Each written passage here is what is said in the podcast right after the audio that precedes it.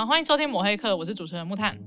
嗨，我是主持人阿贝。好，今天我们的这一集呢，其实是在 Clubhouse 上面进行的。那是上个礼拜有预告的，就是六月十六号我们要开一个简单的 Clubhouse 的互动。那好，现在五点了，好，感谢大家。那、欸、其实两位老师已经上来了。好，那我们现在先简单请呃两位老师自我介绍。我先请玉君老师帮我自我介绍一下。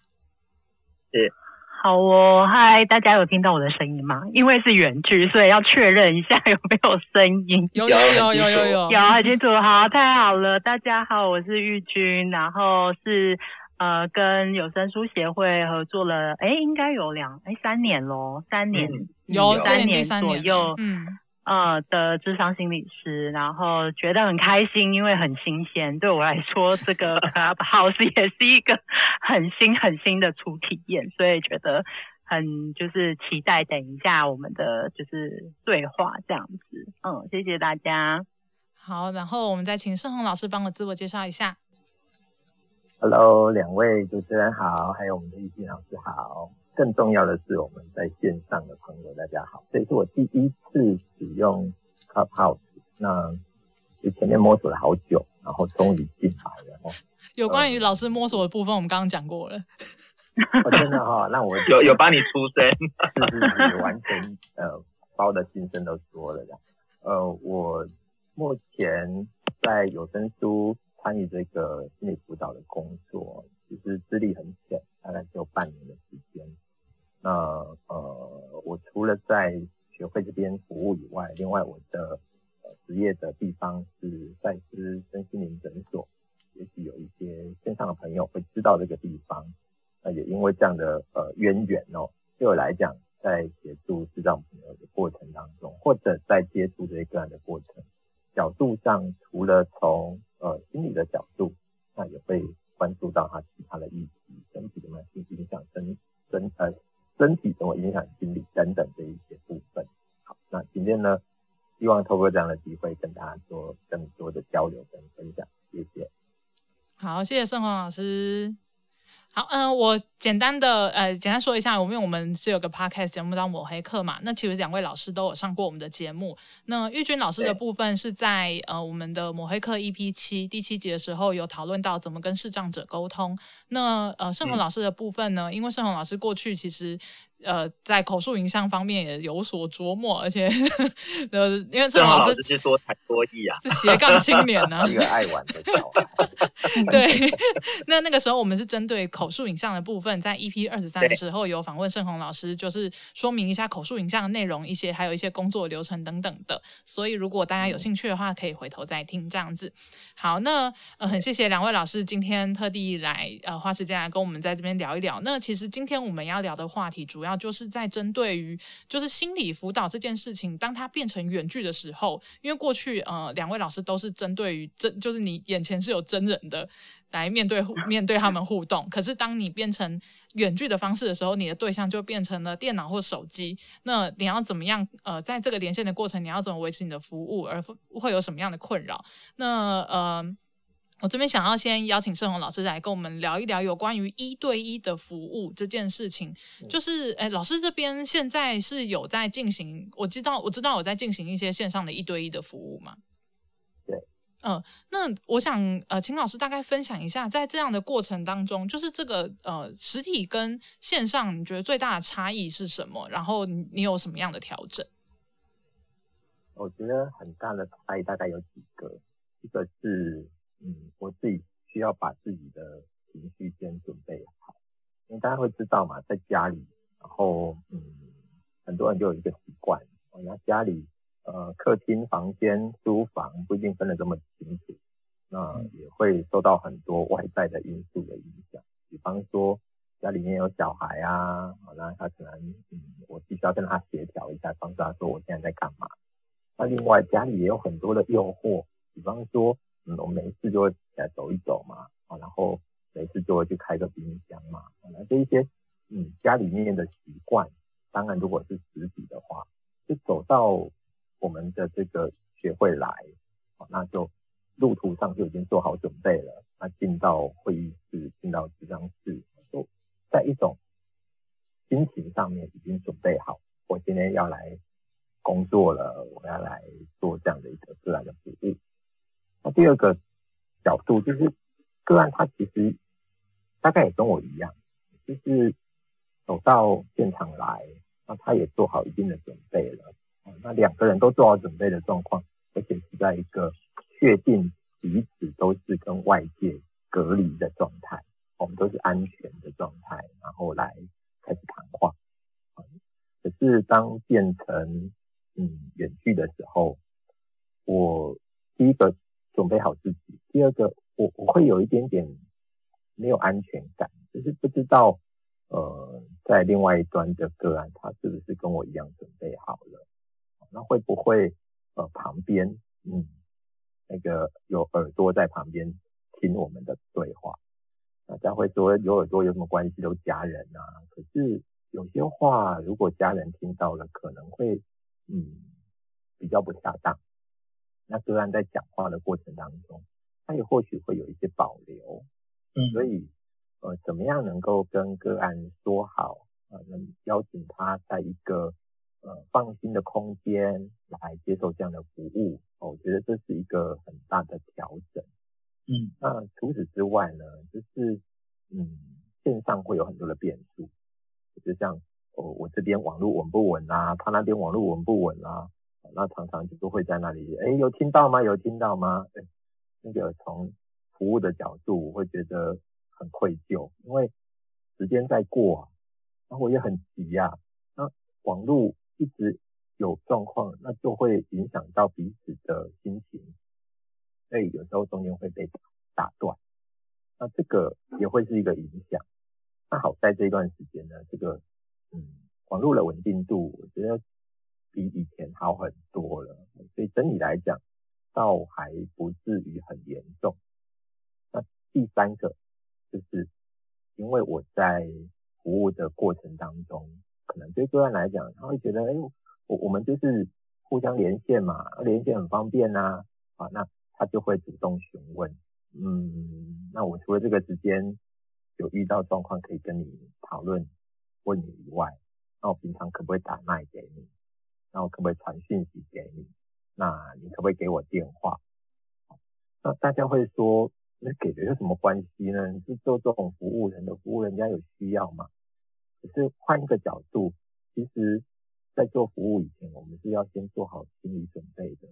啊，那个时候心里没有准备，我明明嘴巴里面可能还吃着东西，然后接到个案来，嗯，我刚刚的心情可能在一个嗯跟别人闲聊的情境里面，然后叫个案，他可能有呃一些情绪上的风险，一下子会很难调整。所以我我常会觉得。我们在服务上面必须要有一定的品质，以至于可能就要让个案知道，呃，我们很现实的其实是有一些伦理上的规范，啊，那那伦理伦理上的规范当然是硬邦邦的，可是我们背后会去想，到底为什么伦理规范里面会特别要求我们必须跟个案有一定的工作界限，啊，那中间的理由对我来讲。还蛮实际的，就是如果个案随时有什么状况，那嗯，都马上要寻求协助。那这个对我来讲，第一个时间上我可能很难掌控，第二个我如果没有及时协助他，我也会觉得很愧疚。所以，怎么样能够去回应个案这个及时提供服务的困难，而且又不会因为这样子的。说明造成我们彼此之间，嗯，那你就是一个嗯没有良心的心理师，你看看我这个样子，你还不给我，会不会有这样的一个嗯呃，因为讲了以后，然后关系的改变，这是我我们得要之前去做处理的，所以呃说起来，心理师在提供这样的服务，严格讲哦，在定义上面，我们比较不把不把它叫做智商，嗯，要把它定义叫做心理辅导。嗯，因为呃前面我说会有很多的外在的变数，嗯，那所以嗯，就是到目前为止，呃，现场服务跟线上服务，我们自己还是心里面会一会有一些些的差异啦，嗯。哎那那如果这样的话，老师你哦，sorry，阿贝你说，不好意思，我想说，哎，老师您刚刚提到的那个呃，就是不安全感啊，就是因为这种远距啊、线上的这种不安全感哦，那老师有找到什么样的方法来去做调整吗？呃，不安全感的调整，其实我也在学习，因为呃，一方面我必须要说服自己，告诉自己说个案的状态是可信任的，嗯，因为有时候我们问他说，嗯，你旁边有没有人？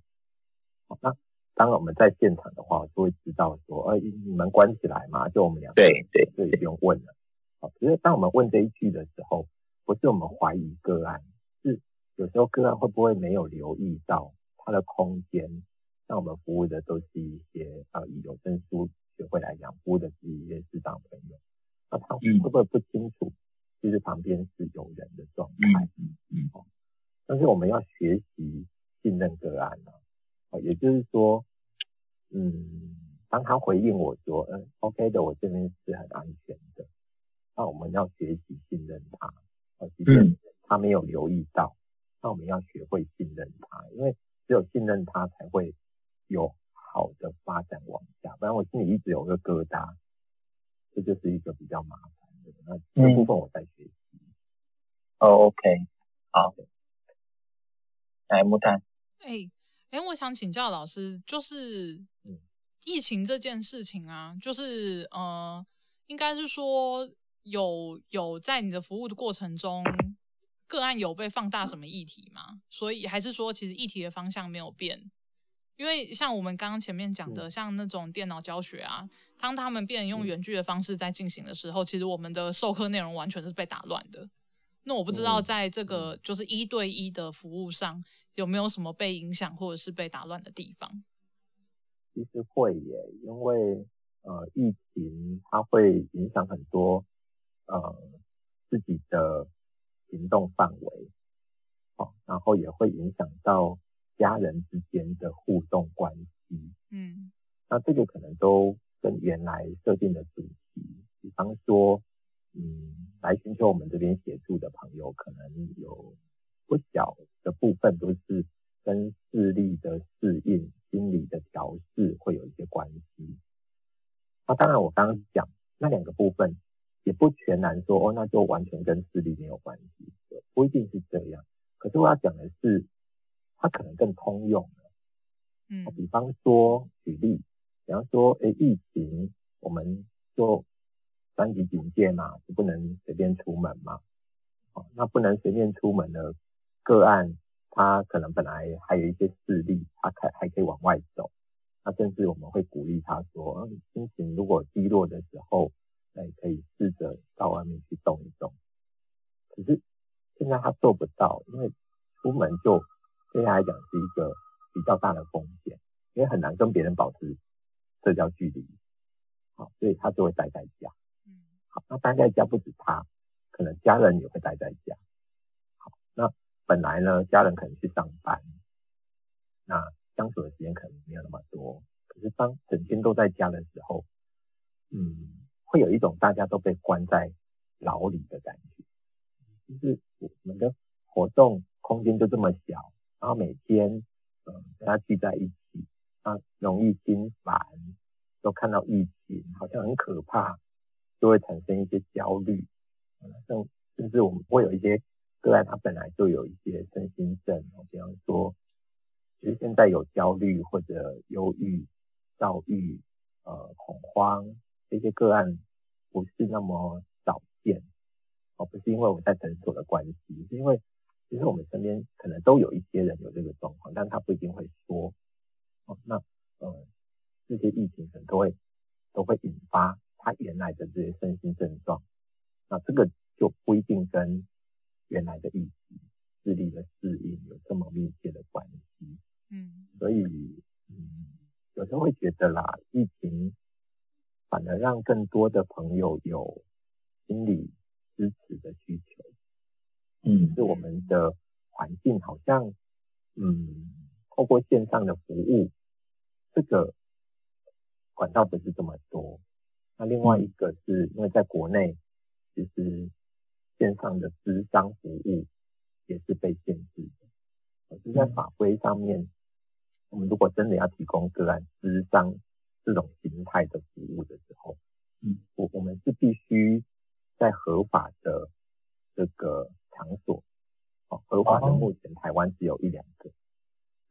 那所以几乎是不行的。嗯，对，所以有时候会有点吊诡啦，就是民众更需要的时候，那我们真正这种很很比较疗治疗式的服务，反而是进不去。哎，老老师看起来，呃，他们对环境的隐私是很重视的，对不对？呃，咨商或者心理辅导，其实常常都会谈到一些，说不定他从来没有跟别人谈过的话。嗯嗯嗯。哦，所以那个。嗯，甚至连家人可能都不知道。嗯，那呃，隐私之所以重要，是在这里要让当事人觉得谈了是安全的，让他是放心的。那我们在服务的一开始，也都会让个案知道，除非有一些特定的状态，比方说，嗯，有伤害自己的风险，有伤害别人的风险，那这个我们就会先让个案知道说，嗯。除非有这个状况，不然其他的议题原则上我们都是保密的。但如果你有伤害自己或伤害别人，那我必须让你知道，我很在乎你的生命安全，我也在乎别人的生命安全，所以要先让你明白，这是我们的规范，也是我自己自我要求。或我在那样的状况，就是有伤害自己的状况，那我我就没有办法保密了，当然不会到处大嘴巴去讲。嗯，是在一个限度里面去，呃，让别人去维护他的生命安全。嗯嗯，所以我说隐私之所以重要，是在于一种信任关系。那就让他愿意说，那这个议题也许对他来讲就一直有个结，如果没有处理掉的话，那一直就会影响到。他很多的行为，很多的人际，很多的适应的问题，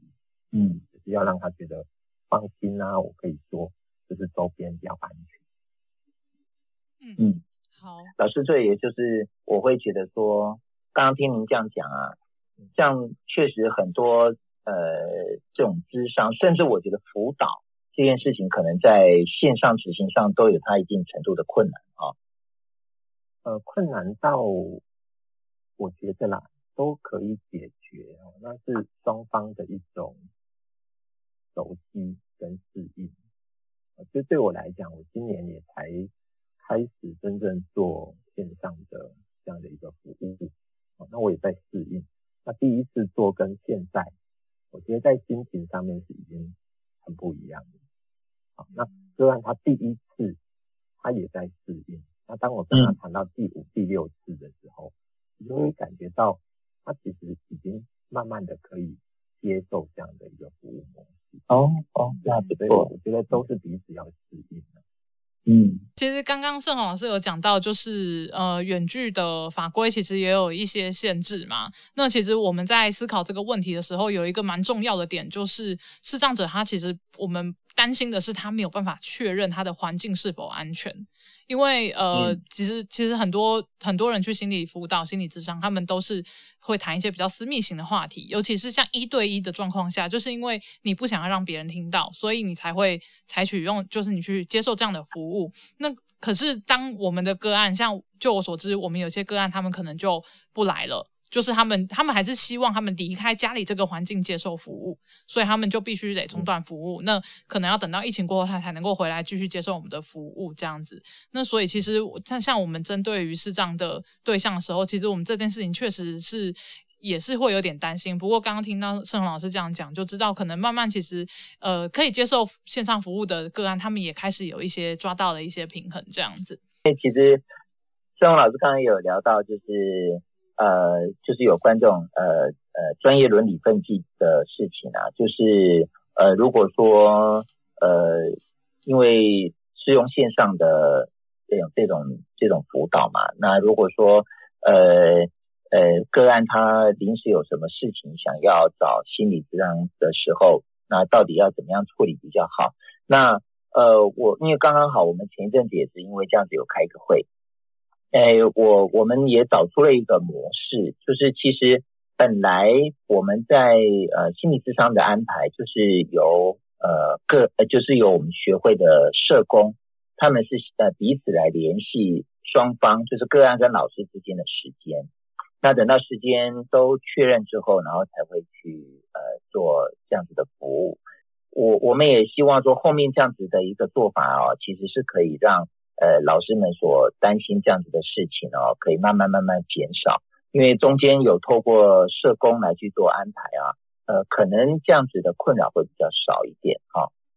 OK，那我们就因为刚刚讲的是一对一的部分嘛。接下来，其实我们有一个比较重要的活动，就是在七月份我们会举办成长团体。那成长团体它其实也是一个心理辅导的，就是心理支持相关的一个服务，但是它是属于团体类型的。那团体类型其实相相对的面对的人比较多。不过因为疫情的关系，我们的成长团体也要变成线上的。而呃，刚刚玉娟老师有说跟我们合作是三今今年是第三年，那其实就是主要就是有关于成长团体方面的合作。那其实玉娟老师，我、嗯、我就是想要。请教一下玉娟老师在，在呃，在过去，就是因为过去呃，有关于团体的课程都是在现场的，那现在这样转换成线上之后，就是呃、嗯，因为还没有开始嘛。不过我也想请玉君老师大概分享一下，就是过去呃团体的进行模式，那现在转换到线上，你可以思考到的，你可能会面临到的一些问题，跟你呃目前还有有没有什么样的应应策略这样子？好哦，过去的确两年都在带这个，就是学会的那个呃中途失明者的心理支持团体。然后今年因为疫情的关系，的确他要做一个很大的调整，然后对我自己本身也是一个很大很大的挑战。那为什么会这样说呢？因为我觉得。光听胜鸿老师在前面讲描述的那个一对一的过程，其实就已经有非常多需要自己的，不管是心理师的准备，还是说个案本身的准备，内在的准备，还是外在环境的准备，其实都要有很多的呃变化的调整。那更何况在团体的过程，因为团体是一个一个一个心理师，然后可能要面对。呃，六到八个或者是十个左右的成员们，所以他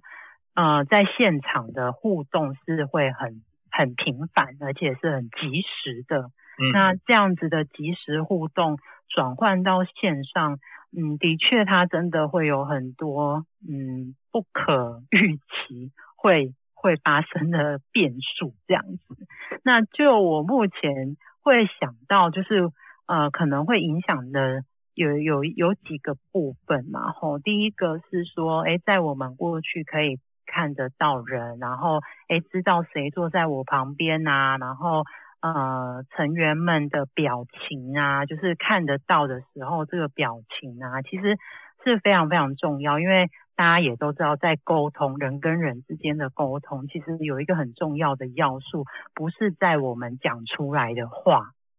的这个词汇，而是在非口语的这一些表达上面，就是肢体的动作也好啊，神情的变化、表情啊，然后脸脸部的肌肉啊，可能有一些紧绷，或者是他很难过，有一些眼泪，这些东西其实都是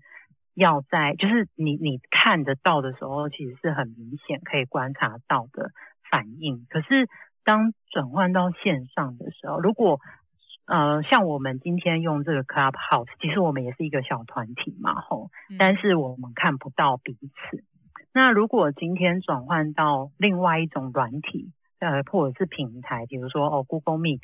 或者是 Run，或者是 Skype，就是说用视讯的方式，哎，也可以，的确是可以看得到每一个人的脸。但是整体就是从头到尾啊，可能他手在很紧张搓手啊，或者是他可能脚脚在动啊，就是说这些其他除了脸以外的这个身体姿态，其实就很难可以看得到，除非然后他就是照他全身就是身体的全身才看得到。可是这个看得到还要还要考量一个，就是网络能不能供应，就是这样子的讯息可以及时的反 应，因为在很多时候，其实不管是一对一还是说我们在线上，真的会影响，就是那个网速，有的时候会累格，可能他前一他他其实已经在前面就。开始有一些变化了，可是因为网络传递的速度的关系，它是后一秒的时候我才看到，那这样子的看到就很不及时啦。那这样不及时，其实对呃我们的互动关系也会也会造成一些影响，就是会卡卡。那这个卡卡呢，在团体里面，呃，我觉得它会带来一个很大的影响是。我自己情感的投入度，就是情绪的那个流动性，它也许会因为这样子的卡卡，它就卡，就是就就会停住，然后停住，因为其实，在我们的支持团体里面，过往其实在呃团体有一个很重要的的嗯支持，是让这个情绪情感可以很自在很。很呃很随性的，或者是说在这个过程里面，它可以是流动的。那这个流动是人跟人之间会产生一种连那如果这样的情绪它卡住卡卡的时候，那那个流动可能就很难很难顺畅。那我我想这可能真的也会影响到在这个线上团体里面。啊、彼此成员彼此之间的连接，呃，可能是凝聚力也好，或信任度也好，然后就是整体的呃过程，这这个可能都会被影响到。那再来还有一个就是，其实我也在跟社工讨论哦，就是说，诶，如果我们今年要把团体改成线上，因为以往我们的成长团体其实一次是。三个小时的，三个小时哦，大家想想吼，我们这样一对一的在线上，可能一个小时都已经是还蛮，我自己是觉得我自己的经验是一个小时要专注在线上，不管你是听演讲也好，还是你跟别人对谈也好，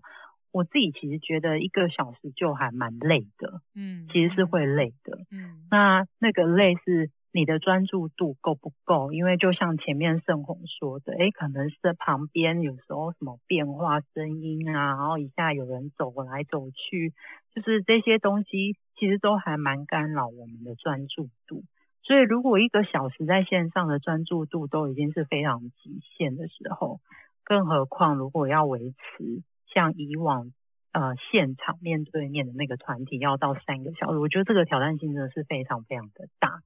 所以我就在跟社工讨论说，哎，那我们就是要把那个时间上面有一些调整，可能不能拉到三个小时，也许要短一点，可能两个小时、一个半小时、两个小时，会是大家比较能够嗯投入专注的那个时间这样子。所以就是。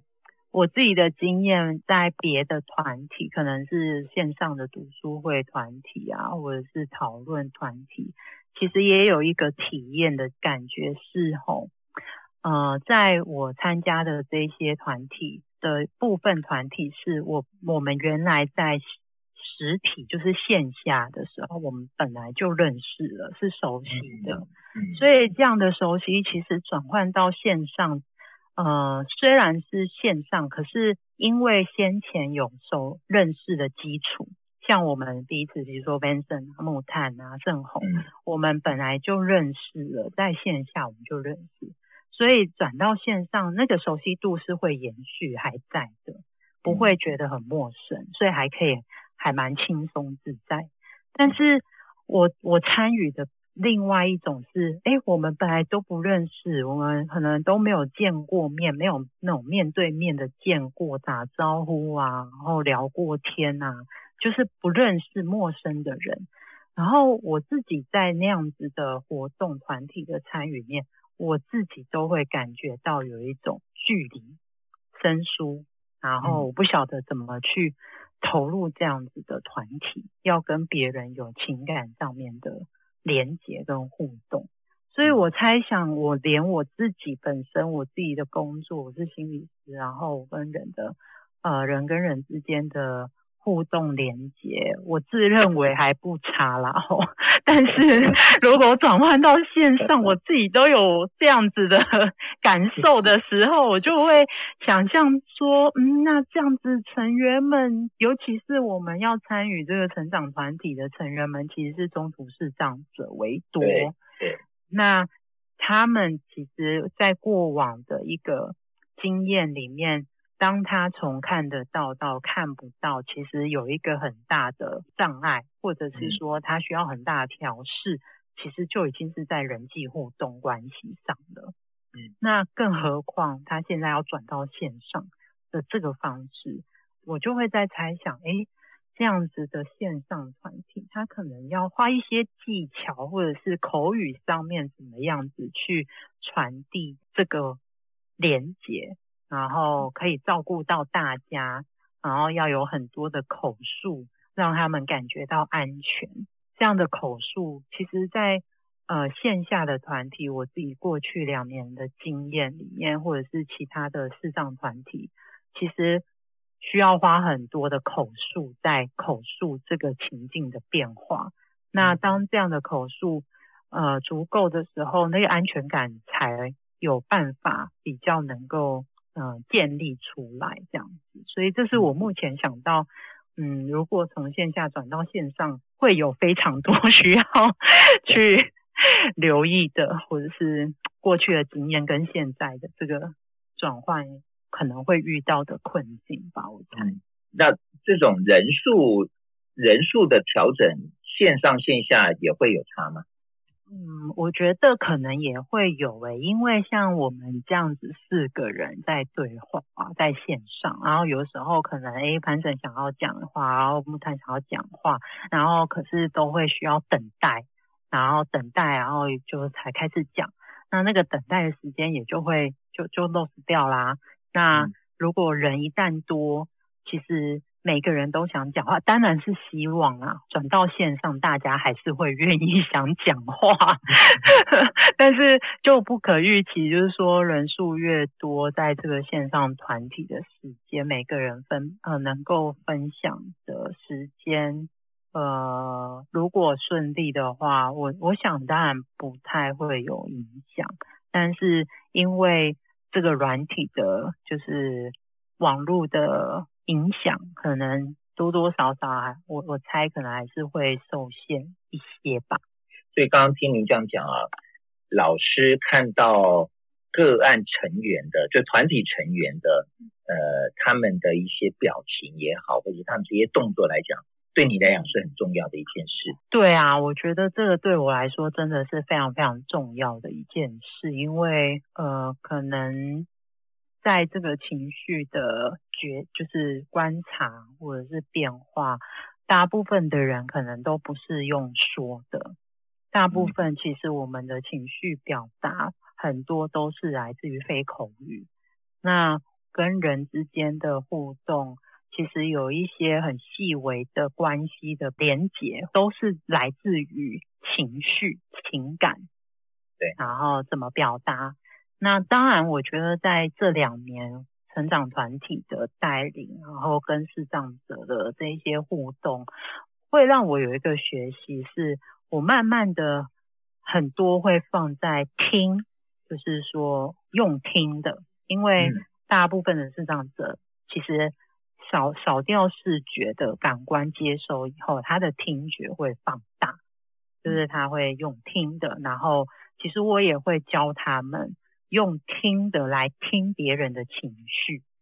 就是、嗯、对听听的方式，然后来听听看，哎，别人现在的心情讲出来的这个话感觉是如何，然后用听的来做这样子的方法，就是在这个情绪的表达或接受上面。所以如果看不到人，那我就只好靠听的，所以我可能要去买铁三角的那个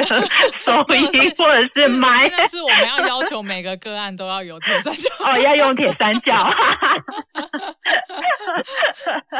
不过我我这边也稍微跟各位讲一下，就是所谓成长团体，就是我们其实过去的成长团体大部分是中途视障者，那还有第二就是呃视障者的陪伴者。就是嗯，过去我印象中会有，比如说爸爸妈妈或者是女儿啊，会跟着视障者过来一起参加这样子。嗯、然后我印象最深刻的就是那个，就是成长团体，我们社工都会带一些零食进去。嗯，因为因为它其实是一个比较呃比较私密的一个活动，虽然是团体，可是其实我们因为我不是社工嘛，所以我都不会走进去。嗯、那有一次是我记得有一年是有一个个案，他来来学会的途中就是脚好像扭伤还是什么吧。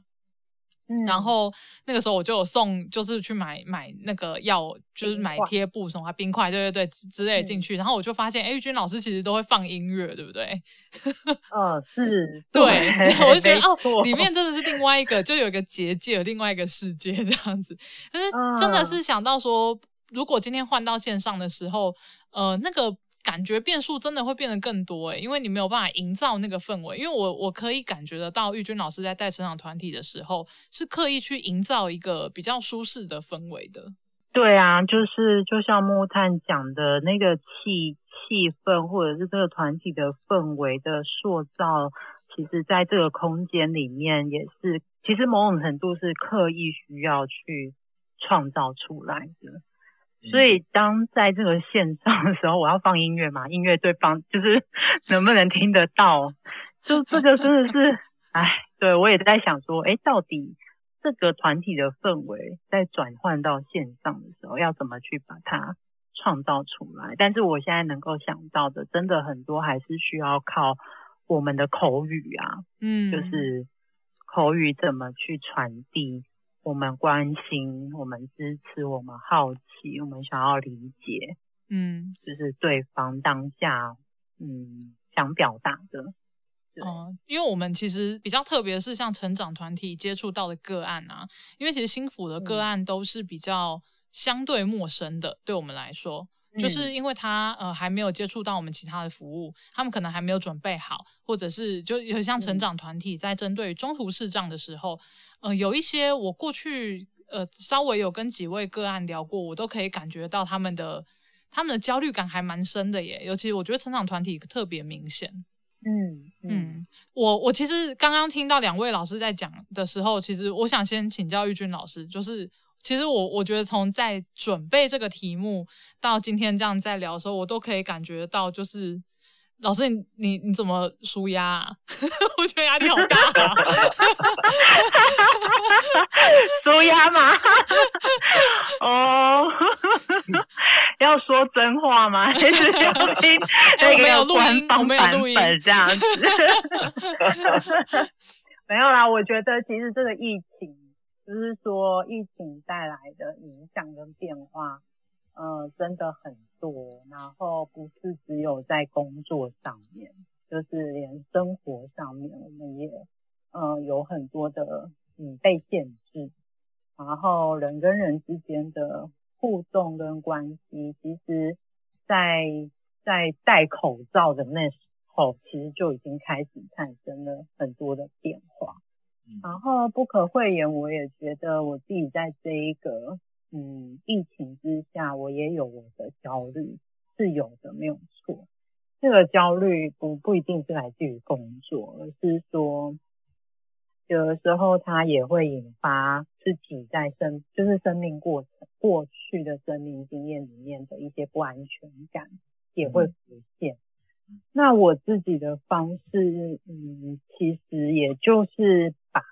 生活能够做的，我还是会照我原来的啊、步调去把它做，呃，就是去照着做，然后尽量的让我的生活还是要规律一点啦。我觉得是用规律的生活来帮忙我稳定住自己的焦虑，然后像准备。准备这个呃团体也好，或者是准备其他的工作也好，我其实就是有一种信念，就是那个信念是说，呃，我今天做这件事情，就是原来的形式并不是那么重要了，因为形式也是一个我们创造出来的。那今天只是我们需要转换一个形式，那重点不变的，就像是 Vincent 跟木炭你们前面在讨论的，重点是我们希望怎么帮忙这个人。对对对，其实这才是重点嘛。所以我怎么去安顿我自己的焦虑？我觉得我好像是回到一个中心，就是说我到底。活着的这个中心要放在哪里？然后生活的重心要放在哪里？做这件事情的意义到底是什么？好像这个是我自己在安顿我自己的焦虑，呃，用的方式、欸。哎，嗯嗯嗯嗯，这是一个功课、欸，哎，啊，自我的修炼啊。因为我觉得心理师。其实真的是呃承受了很多别人的比较负面的情绪，就跟刚刚前面盛宏老师有特别讲说，其实在，在呃心理师在工作之前，必须要有一个模式型的切换，然后要有心理准备。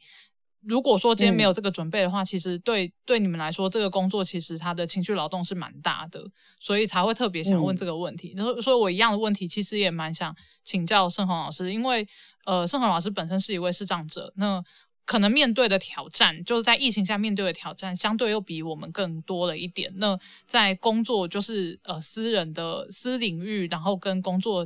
在不能出门或者是限制比较多的状况下是怎么切换？然后有一些压力是胜宏老师是怎么去排解它的？我自己很喜欢正念，那正念简单讲就是呃让自己呃真正去感受当下。然后去呃练习，感觉自己身体每一个部分，它的当下的感觉是什么？那我们会乱，就是因为对于未来感觉到彷徨。比方说，心理师也会有一个议题啊，大家也许看到心理师还不错的那一面，就可以去协助别人。可是心理师有不少人也会受到疫情影响，收入也变少啦。那会不会因为这样，本来那个连结的呃个案关系，好不容易建立起来的个案，呃这个咨商的的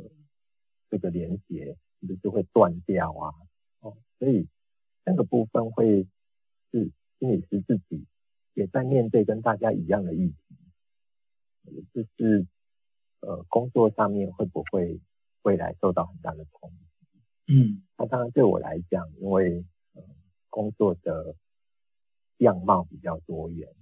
所以这个部分的冲击还好。可是我就会发现，如果呃去焦虑这个未来的不确定，然后担心疫情这样子下去，那我总不能所有的个案都有办法转成线上。那以后怎么办？对，我我觉得那个要让自己安住在当下，安住在在当下的两个目的，一个是不要想东想西，因为人常常会吓自己，不一定会发生，也没不一定那么恐怖，那我们才会吓自己。那第二个是呃，在安住当下的时候，其实会慢慢的发现。我们也是这样一路走过来的，啊，嗯，也是从无到有，然后累积出很多的能量。那个能量不会因为疫情就让我们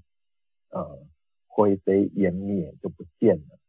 对，本来你是呃有这个怎么样的能力，他还在啊，他不会不见，只是我们好像忽略看到他了。所以我我的方式是用。呃，正念让自己先练练呼吸啦，哦，然后感觉自己每一个身体当下的感觉是什么，用这样来处理自己的焦虑情绪。嗯，那第二个，我觉得呃，有很多人会活在两个状态，因为疫情的关系，一个是恐惧，就会怕哇，我如果出去会不会被感染啊？那回来的时候会把把这些病毒带回家，那病毒看不见呢，不管是不是视障者，我们都看不见这这些病毒哎，那他会不会怎么样？那哪一天我会被被感染？那听说隔壁有确诊者，那我怎么办？还是在很多的恐惧当中。那我的方式对我来讲有个很重要的信仰，就是，呃，我们不不就是从小有很多的免疫能力就是这样练出来的吗？哦，然后人就算去打疫苗，其实也在建立自己的免疫能力啊。所以相信自己的身体是很重要的。哦，所以对我来讲，有一个很重要信念是，呃，防疫当然尽可能的去做，可是也要相信自己的身体是可以去应对这一些外界的呃感染风险的。啊，对身体保持一种乐观跟感恩。哦，我觉得这是我在对抗恐惧很重要的应对方式。还有孤单，有很多人，呃，简单讲有有一种惩罚叫做把人关进去。那把人关进去为什么是一种惩罚？就是因为被隔离了。可是大家想一想，因为有很多人，台湾当然没走到那个状态，可是被隔离，某种程度也是很像是坐牢被关进去一样。哦，所以面对自己的孤单这件事情，就有一个很重要的呃应对，我们必须要出来。啊，比方说在监狱里面，就有些人开始在里面会学做很多东西呀、啊，人生开始有了一些方向跟目的。哦，会看书啊，我会写书啊，我会做他觉得有意义的事。所以刚玉君老师他所提到的，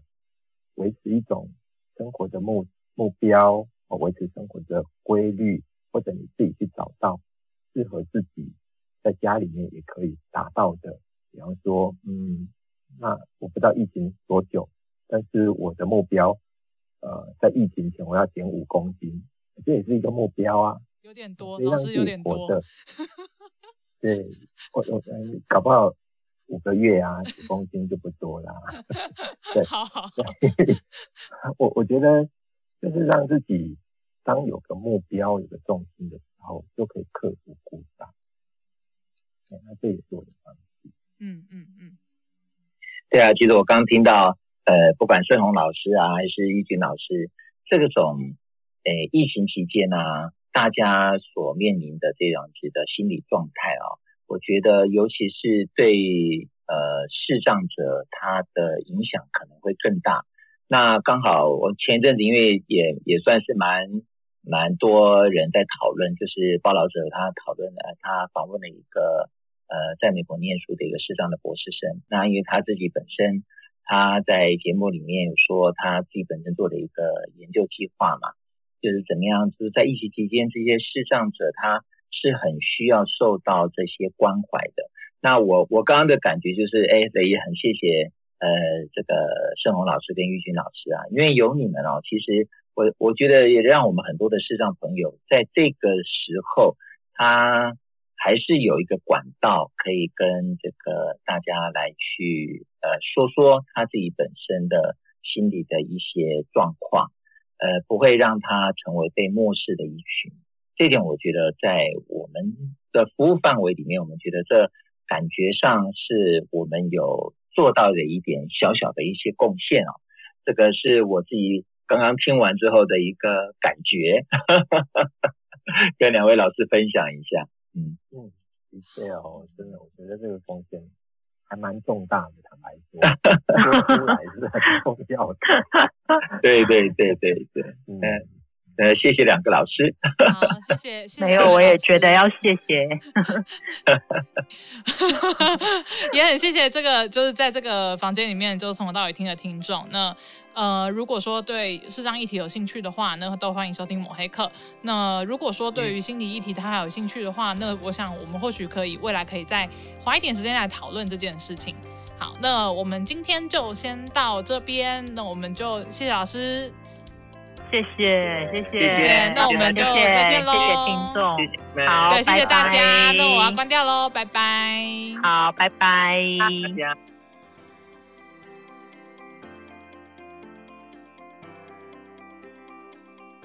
本节目录音设备由正成集团赞助，阿贝木炭录制，